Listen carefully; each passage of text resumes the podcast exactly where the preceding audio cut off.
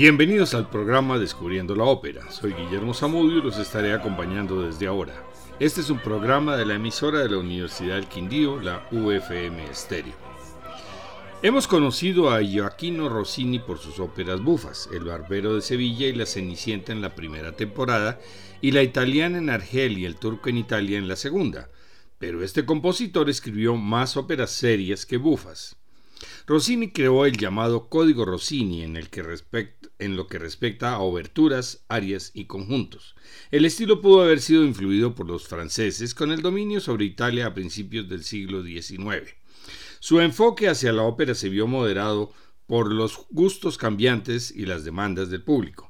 Los libretos formales de Metastasio que habían apuntalado la ópera seria de finales del siglo XVIII fueron reemplazados por temas más al gusto de la época del romanticismo y el compositor necesitaba satisfacer esas nuevas demandas o fracasaría. Rossini fue un consumado compositor de oberturas. El manejo de las arias y dúos en estilos de cavatina cambió el recitativo y aria del siglo XVIII, pues ya no había repeticiones. El aria se convirtió en un motor para liberar emociones y permitir avanzar la trama, a diferencia del aria da capo que congelaba la acción. Lo más importante para la historia de la ópera fue la capacidad de Rossini para aplicar los finales de conjunto a las óperas serias, lo cual ya era muy común en las óperas bufas o yocosas, reuniendo en las cadencias finales a todos los personajes. 1813 a 1823 fue el periodo más importante de Rossini en Italia. En 1803 estrenó con gran éxito en Venecia la ópera seria Tancredi y tres meses después la ópera cómica La Italiana en Argel. En diciembre estrenó la serie Aureliano en Palmira y en agosto del de 1814 la bufa El Turco en Italia. El castrato Gian Battista Velluti cantó el papel de Arsace en Aureliano y fue el último papel que escribió Rossini para un castrato, pues de ahí en adelante compuso para voces de contralto, otro de los signos de cambio en el gusto operático. El personaje principal de Aureliano fue escrito para el tenor napolitano Giovanni David, quien no pudo interpretarlo por una afección laringea y tuvo que hacerlo Luigi Mari. Zenobia fue cantada por la soprano malagueña Lorenza Correa, de quien se dice que tenía una voz dulce y ágil. El príncipe persa Arcese fue escrito para Beluti, quien cantaba por primera vez con Rossini. En la obertura surge una figura repetida de cinco notas tomadas del pregón de los vendedores de pescado italianos, que sería nuevamente utilizada en Elizabeth, reina de Inglaterra en Nápoles, pero que se volvería inmortal después que la utilizó como obertura en El Barbero de Sevilla. Esta práctica de reciclaje o autoplagio fue muy utilizada por Rossini. El libreto es atribuido habitualmente a Giuseppe Felice Romani, pues las partituras llevan las iniciales GFR. El tema es la rivalidad entre el emperador Aureliano y el príncipe Arsace de Persia por la bella Zenobia, reina del imperio de Palmira. En el primer acto, la reina Zenobia, su amante Arsace y los sacerdotes ofrecen sacrificio en el templo de Isis y rezan para ser liberados del peligro que representa el ejército romano. El general Oraspe anuncia que Aureliano está a las puertas de Palmira. Arsace ofrece a sus tropas persas para defender la ciudad, pero son derrotados. Mientras los soldados romanos celebran su victoria, Aureliano cuestiona a Arsace, ahora prisionero, quien responde con dignidad que ama a Zenobia y está dispuesto a morir por ella. Zenobia esconde los tesoros del reino en las criptas y decide ofrecer a sus tropas una última resistencia al invasor y pide una entrevista con Aureliano para liberar a los prisioneros. Como él se niega, pide entonces ver a Arsace por última vez, a lo cual accede.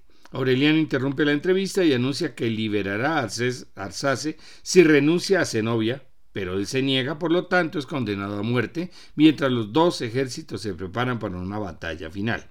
Vamos a escuchar al tenor estadounidense Kenneth Tarver como Aureliano, la soprano Catriona Smith como Zenobia y la mezzosoprano española Silvia Tro Santa Fe como Arsace, con la London Philharmonic Orchestra dirigida por Mauricio Benini, grabación del 2012.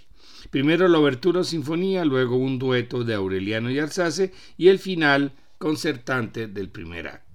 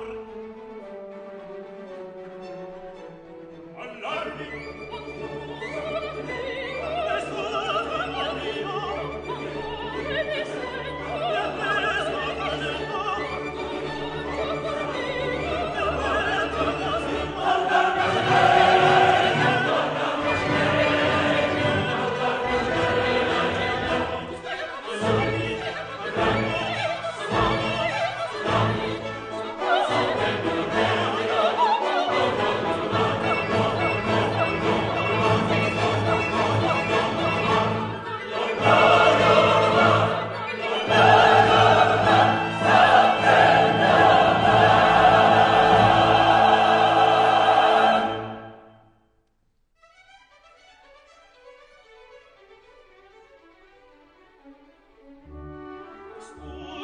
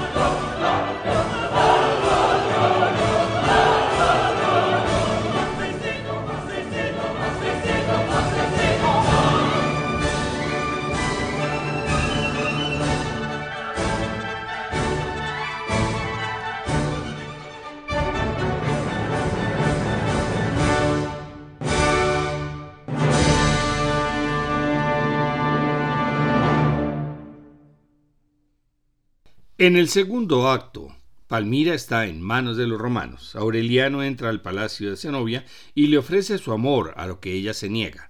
Mientras tanto, Arsace es liberado por Oraspe y huyen a las colinas del Éufrates, donde son acogidos por los pastores. Los soldados persas se les unen y planean un ataque para liberar a Zenobia. Aureliano le ofrece entonces a ella que comparta la corona de Palmira con él y ella nuevamente se niega. Durante la noche Arsace y Zenobia se encuentran, pero son descubiertos por soldados romanos. Aunque en secreto Aureliano admira su devoción y amor, decreta que terminarán sus días en celdas separadas. Publia, hija del general romano y secretamente enamorada de Arsace, le ruega a su padre que se apiade de él. La escena final tiene lugar en una sala del palacio. Los líderes del imperio vencido se reúnen ante Aureliano para implorar Oraspe, Arsace y Zenobia están encadenados y entonces Aureliano cambia de posición, libera a los cautivos y permite el amor de los dos liberados para que reinen juntos en el imperio de Palmira como fieles aliados del imperio romano. El coro final canta la bondad de Aureliano y da rienda suelta a la alegría.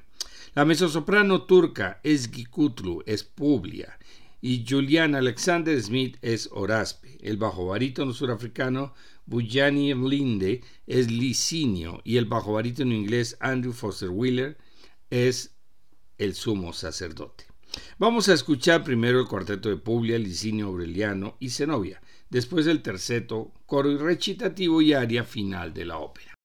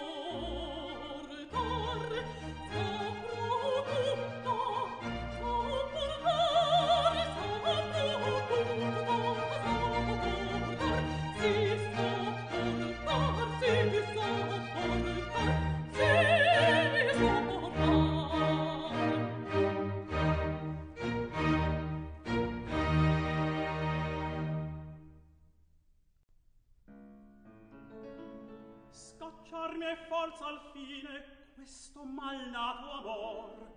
Solo si ascolti l'offesa maestà. Della superba si abbassi ormai l'orgoglio. Mi segua con arsace al campidoglio. Coraggio or è necessario il passo se lo comando amor.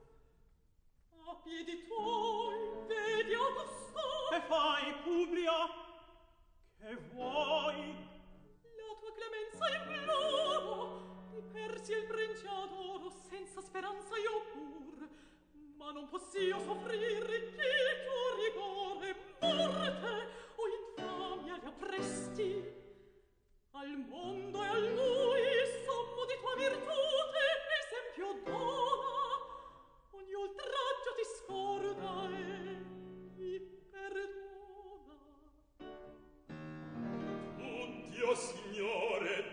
attira i grandi sul destino tremanti della vinta città. Vengon pietade ad implorar da te Placa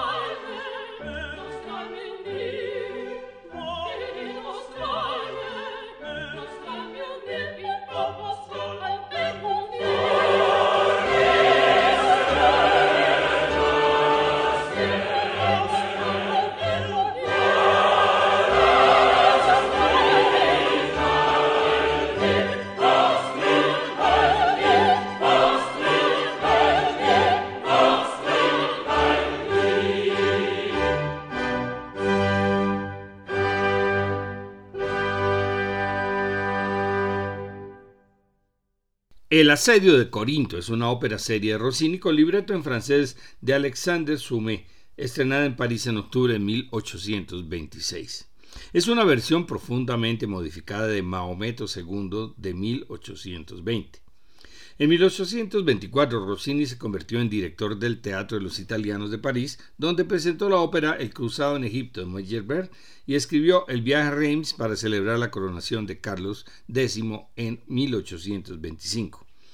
En 1826 revisó Mahometo II y Moisés y las convirtió al francés. De acuerdo con el gusto francés, las amplió a tres actos, las líneas vocales son menos floridas y redujo las arias. La acción se desarrolla en Corinto, asediada por el ejército otomano pocos años después de la caída de Constantinopla. Las acciones bélicas se alternan con momentos más íntimos porque el sultán Mahometo II, quien finalmente logra tomar la ciudad, ama a Pamira, la hija del gobernador de, Corinto, a quien, habla, había, a quien había conocido tiempo atrás en Atenas. Ella le corresponde, pero él no, pero al no poder culminar su sueño de amor, la joven se quitará la vida en presencia de su amado Mahometo. Vamos a escuchar, aparte de la versión trasladada del francés al italiano en la Scala de Milán en abril de 1969, con el coro y orquesta de la Scala dirigidos por Thomas Schipper, la soprano estadounidense Beverly Seals como Pamina, Pamira, la soprano, la mezzosoprano Marilyn Hoare como Neocle, el tenor Franco Bonisoli como Cleomene, el bajo barítono puertorriqueño Justino Díaz como Mahometo, Milena Pauli en el papel de Ismeni y Giovanni Fioani como Omar. Escuchemos el final del primer acto en el cual participan Mahometo, Pamira, Cleomene, Ismeneo, Omar y el coro. Del segundo acto presentaremos el dúo de Mahometo y Pamira.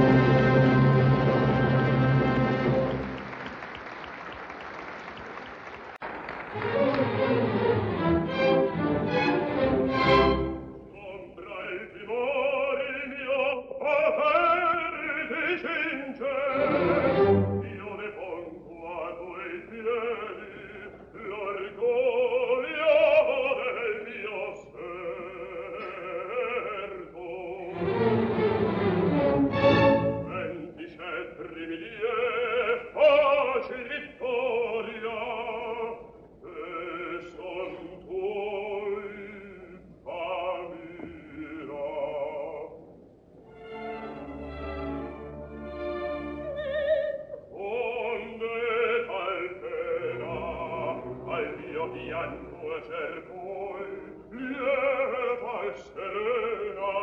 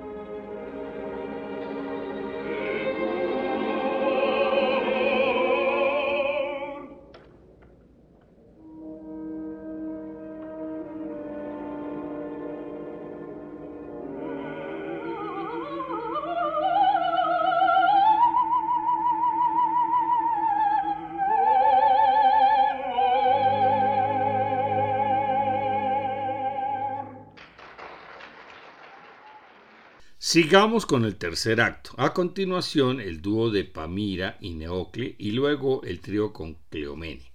Después, el final de la ópera en el cual intervienen Pamira, Ismene y el coro de mujeres.